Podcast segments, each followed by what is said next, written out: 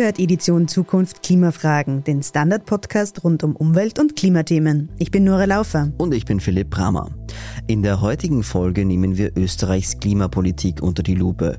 Österreich präsentiert sich ja gerne als Klimamusterland. Genau, wir haben zum Beispiel ein Klimaticket, wir produzieren mit Wasserkraft viel Strom. Solche Dinge werden dann gerne nach außen verkauft. Ja, nur hat Österreich im Gegensatz zu vielen anderen EU-Ländern seinen Treibhausgasausstoß seit 1990 mehr oder weniger nicht reduziert.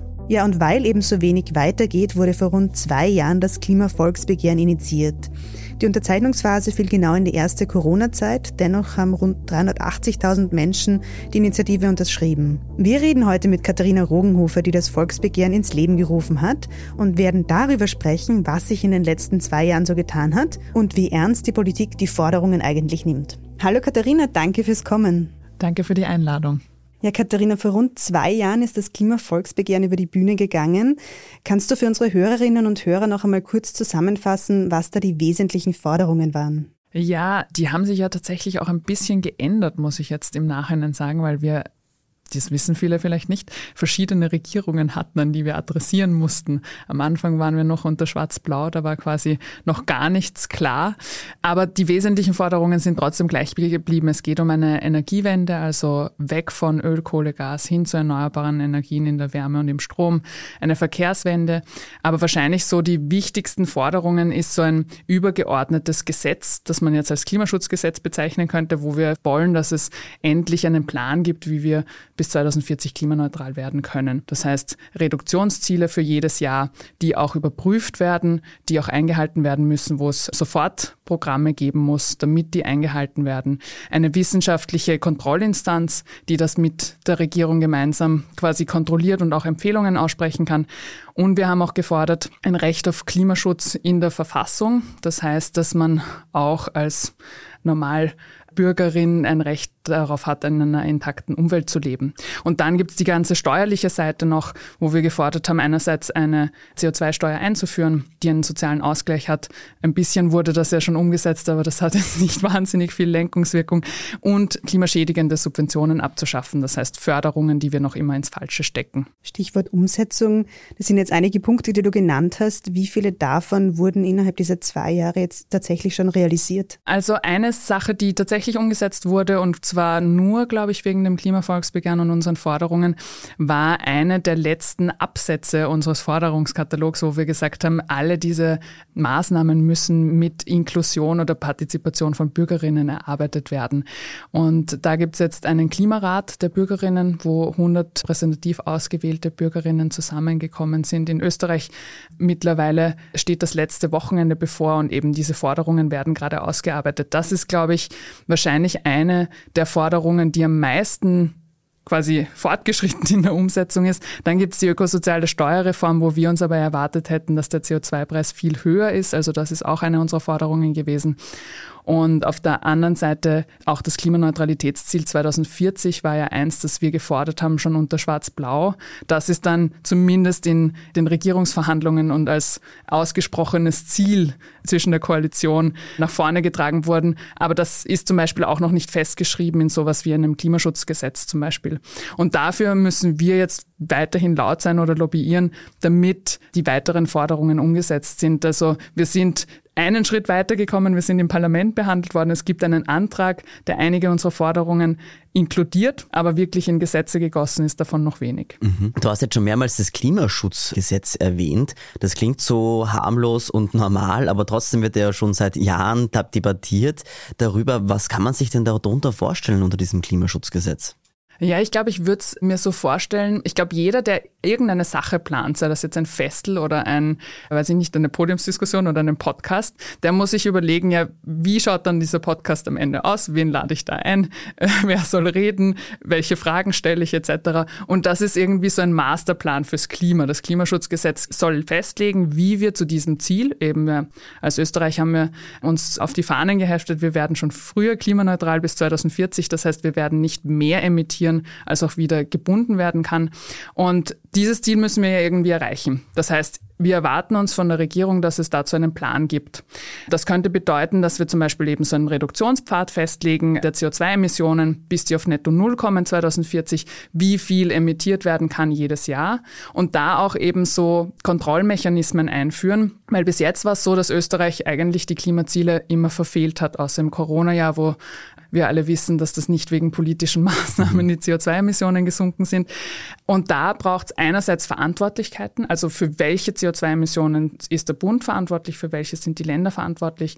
Dann braucht es auf der anderen Seite eben Sofortmaßnahmenprogramme bei Zielüberschreitung, wenn ich weiß, ui, in dem Jahr werde ich es wahrscheinlich überschreiten, müssen neue Maßnahmen gesetzt werden, um das wieder reinzuholen, das Budget. Und es braucht eben diese Kontrolle von außen, wo wir uns erwarten, dass es ein Gremium gibt von Wissenschaftlerinnen und Wissenschaftlern, wir haben es den Klimarechnungshof genannt, der von außen schaut und wirklich quasi dieses CO2-Budget im Überblick hat und da auch kontrollierend eingreift bzw. Empfehlungen aussprechen kann, wenn wir das verfehlen. Mhm. Und wie ist da jetzt der Status quo? Das ist ja schon leicht umrissen. Das dauert ja alles schon ziemlich lange, einen Entwurf für dieses Gesetz gibt es ja schon seit über einem Jahr. Warum ist da die Diskussion so schwierig? Ja, es ist doch absurd irgendwie. Also wenn wir auf die übergeordnete Ebene gehen, uns fehlt seit über 400 Tagen ein Klimaschutzgesetz. 2020, also Ende 2020, ist das letzte ausgelaufen. Und ich finde, gerade in einer Klimakrise, in der wir uns befinden, wo auch die Regierung zumindest gesagt hat, sie nimmt das ernst, dass so lange ein Gesetz darüber fehlt, wie wir überhaupt auf diesen Pfad zur Klimaneutralität kommen, finde ich verheerend. Wie du gesagt hast, es gibt eigentlich einen Entwurf seit letztem April. Der ist veröffentlicht worden. Dazwischen gab es immer wieder ein Hin und Her in der Öffentlichkeit, von wegen die Grünen sagen, es laufen Verhandlungen, die ÖVP sagt, es gibt keine Verhandlungen, sie haben noch nie einen Gesetzesentwurf gesehen. Dann gab es die mehr oder weniger berühmte Aussage von Karl-Heinz Kopp von der WKO, der gemeint hat, dass dieses Papier eine ideologische Bestrafungsfantasie der Grünen sei, wo quasi nur gebremst wird von allen Seiten. Jetzt vor kurzem ist das Positionspapier von der Industriellen Vereinigung auch noch dazugekommen, wo irgendwie klar wird, die Industriellen Vereinigung bremst auch zu diesen Themen. Und jetzt steht's. Also seit April ist eigentlich nichts weitergegangen, zumindest in der Öffentlichkeit zu diesen Verhandlungen. Und wir warten noch immer, bis dieses Gesetz umgesetzt wird. Jetzt wird vor allem auch von grüner Seite, zumindest hinter vorgehaltener Hand, immer wieder gesagt, das Klimaschutzgesetz ist ja gar nicht so wichtig. Es gibt andere Gesetze, die wesentlich wichtiger sind. Warum wird da auf einmal so ein Schritt zurück gemacht? Warum geht man da nicht in die Offensive? Ja, da kann ich nicht für die Grünen reden. Ich habe das Gefühl, es fehlt an allen Ecken und Enden an Verbindlichkeit. Also wir sind über die letzten drei Jahre auch dank der Klimabewegung ins Reden über das Thema gekommen. Jetzt wissen alle Bescheid, jetzt wissen alle, dass was zu tun ist. Und uns fehlen aber viele Gesetzesmaterien. Eben das Klimaschutzgesetz ist das eine, uns fehlt aber auch das Erneuerbaren Wärmegesetz, also ein Gesetz, das vorgibt, wie wir aus diesen 600.000 Ölheizungen, 900.000 Gasheizungen aussteigen können. Uns fehlt ein Energieeffizienzgesetz. Gerade jetzt wäre das wichtig wichtig, weil wir Energie einsparen könnten und somit weniger Kriegsfinanzierung an Russland überweisen würden.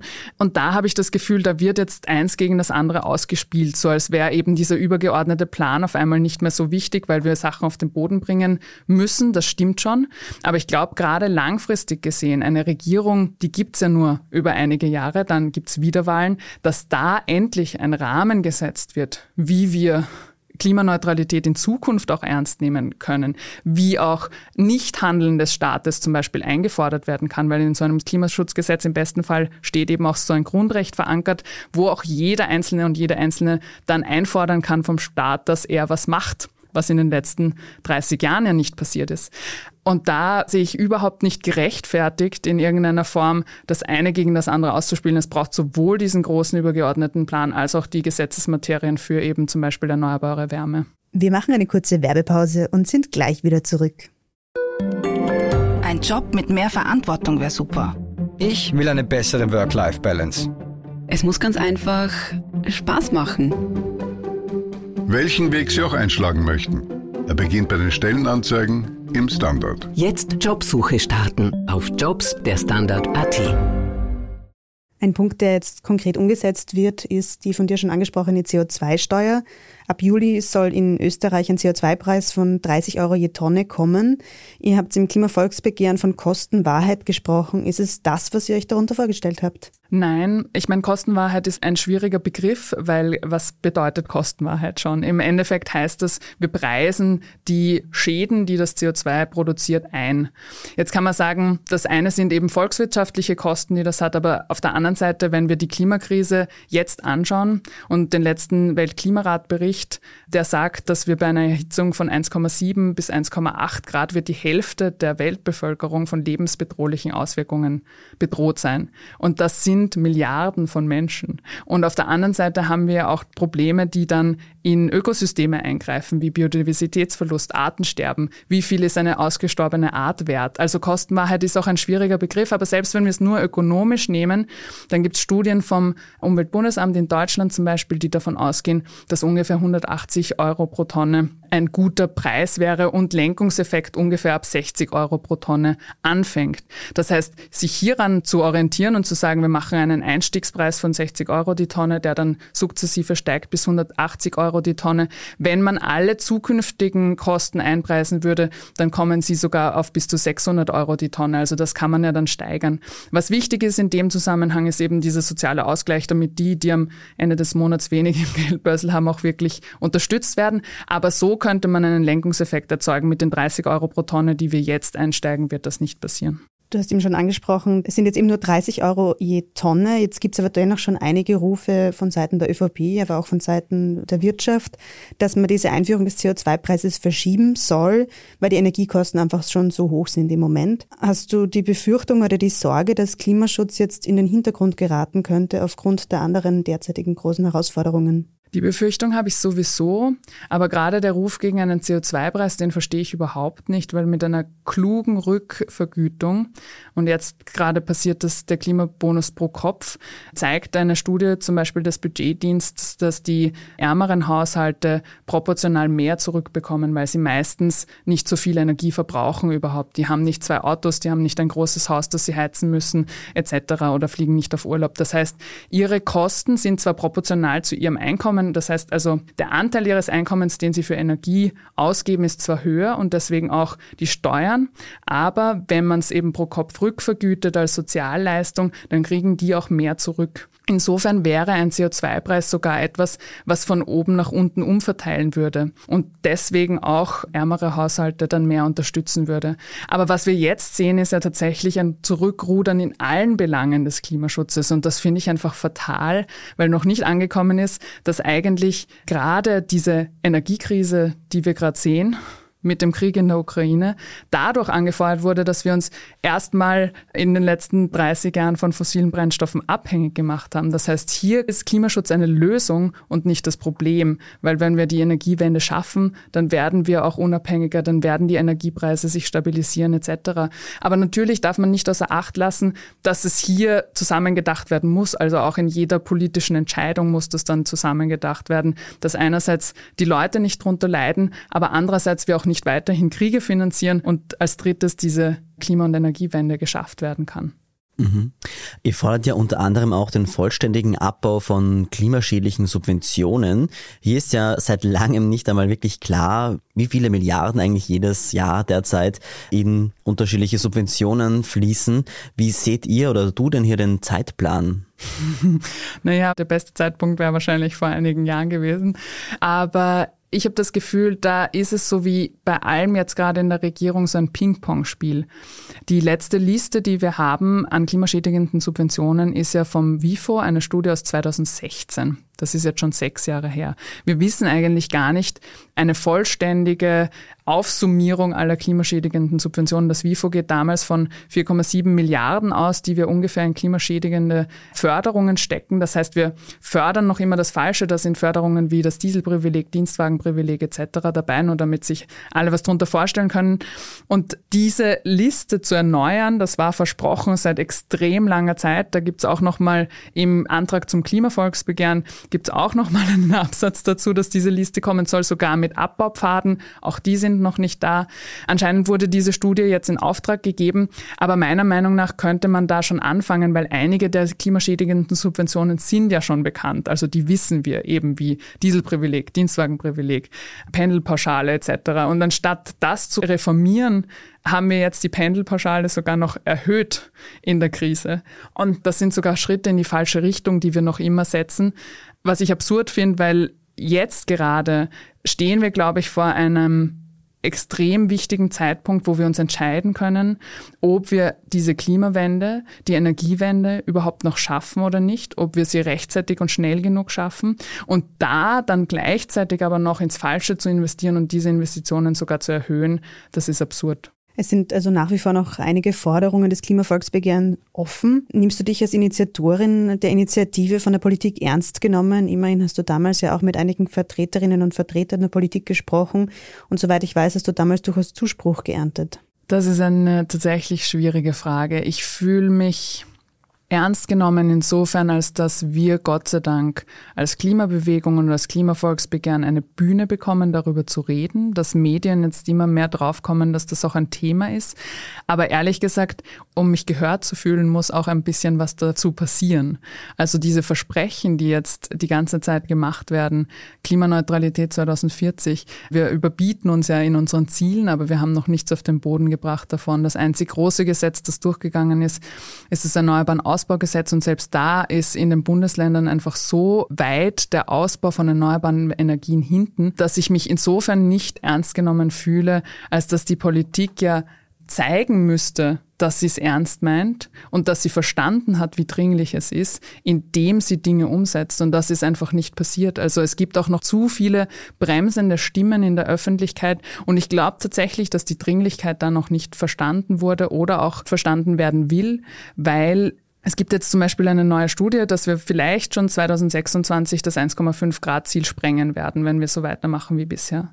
Das 1,5 Grad Ziel, auf das sich alle geeinigt haben, über 190 Staaten, haben eigentlich gesagt, wir versuchen die Erderhitzung auf 2 Grad, aber besser 1,5 Grad zu beschränken. Und dieses 1,5 Grad Ziel wird gerade echt übergangen. Wir erwähnen das in unseren Sonntagsreden, auch Politikerinnen und Politiker sprechen davon, aber tatsächlich umgesetzt wurde nichts. Und insofern, nein, wirklich ernst genommen fühle ich mich nicht mehr nach drei Jahren, in denen ich das immer wieder wiederhole. Man muss ja auch sagen, natürlich stehst du als Initiatorin dahinter, aber mehr als 380.000 Menschen haben dieses Volksbegehren auch unterzeichnet. Was hat dir die Politik, die Regierung damals zugesichert, als das eingebracht wurde? Gab es irgendeine Art von Zusicherung, was geplant ist, was angeschaut wird? Ja, es gab Zusicherungen insofern, als dass eben ein Antrag im Parlament beschlossen wurde. Nur für alle Zuhörerinnen, die sich das nicht so vorstellen können, was ein Antrag ist. Da steht im Endeffekt drinnen, so ein Entschließungsantrag schaut so aus, dass oben steht, die Bundesregierung wird aufgefordert, XYZ zu machen.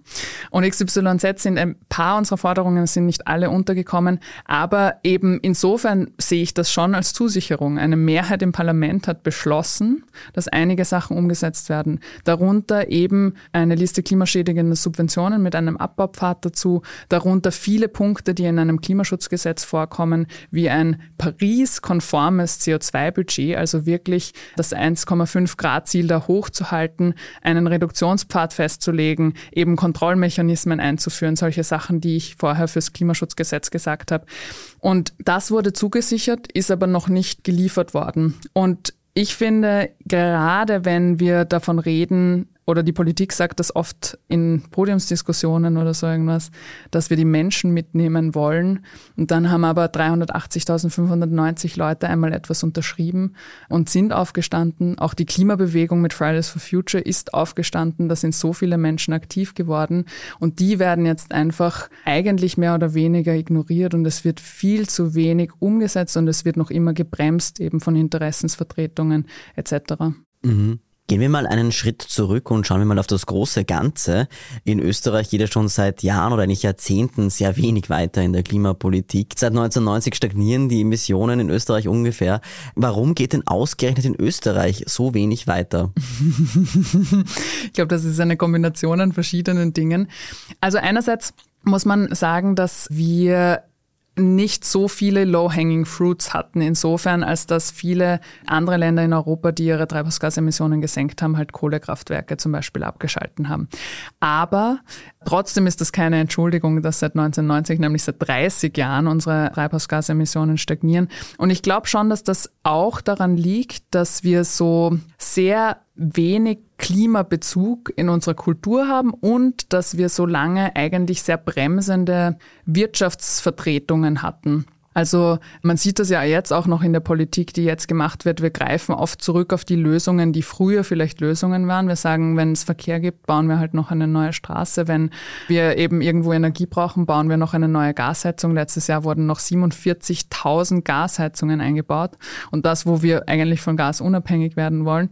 Und dieses alte Denken ist ziemlich ähm, verwurzelt in der österreichischen Wirtschaftsinteressensvertretung und gleichzeitig damit aber auch in der Politik. Und ich glaube, es gab ganz lange kein Bewusstsein dafür, welche großen Transformationen es überhaupt braucht. Also das Ziel zum Beispiel 100 Prozent erneuerbaren Strom zu haben, haben wir schon seit Feimann und seitdem ist nichts vorangegangen.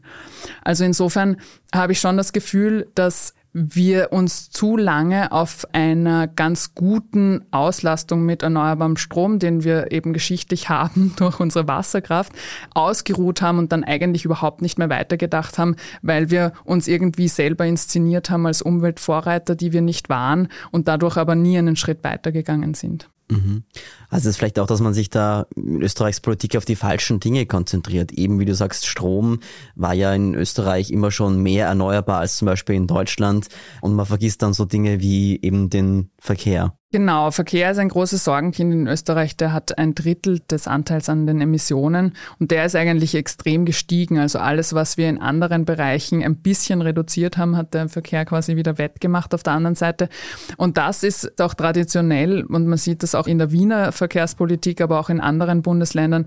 Das ist traditionell ein sehr konservativer Bereich insofern, als dass mir auch immer am Anfang meiner Aktivistinnenkarriere quasi so hingeworfen wurde in Podiumsdiskussionen ja, der Österreicher braucht sein Auto, was auch immer das bedeutet. Natürlich gibt's jetzt noch immer Regionen, in denen man aufs Auto angewiesen ist, aber das ist ja auch eine politische Entscheidung. Also da wurde tatsächlich einfach nie umgedacht und Infrastruktur wurde nie auf Menschen ausgerichtet.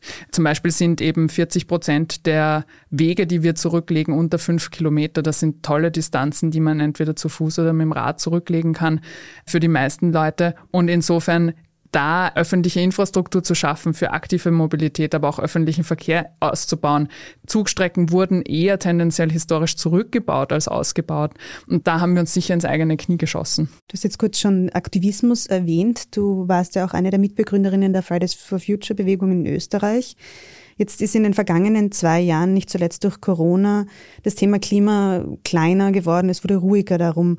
Braucht es deiner Meinung nach wieder mehr Druck von der Straße, von jungen Menschen aus? Es ist in manchen Bereichen ruhiger geworden. Also zum Beispiel der Protest um die Lobau und die Stadtstraße war auch laut dazwischen. Es ist tatsächlich durch Corona und den Krieg das Thema ein bisschen überlagert worden.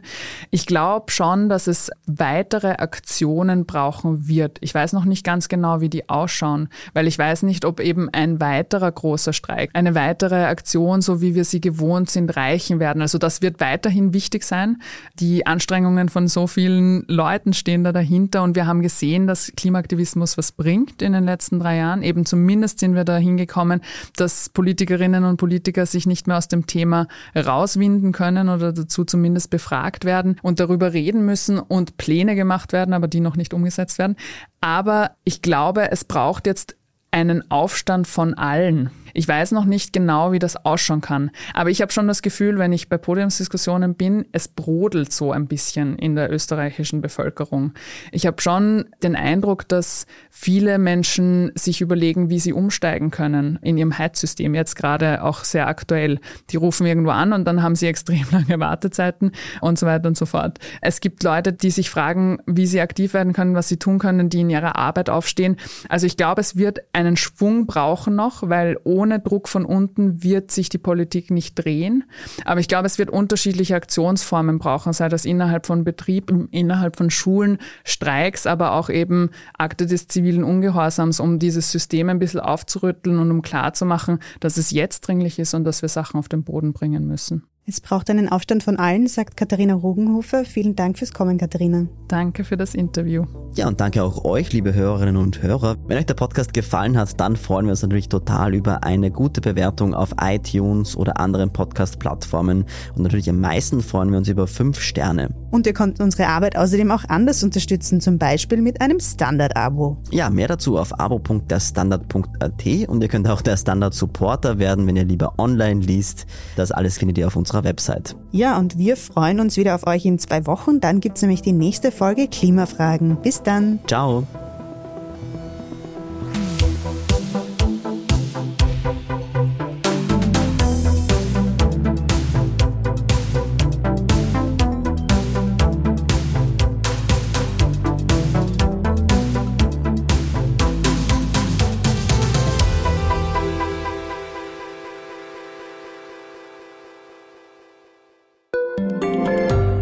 Kleine Wohnung im Zentrum, das wär's.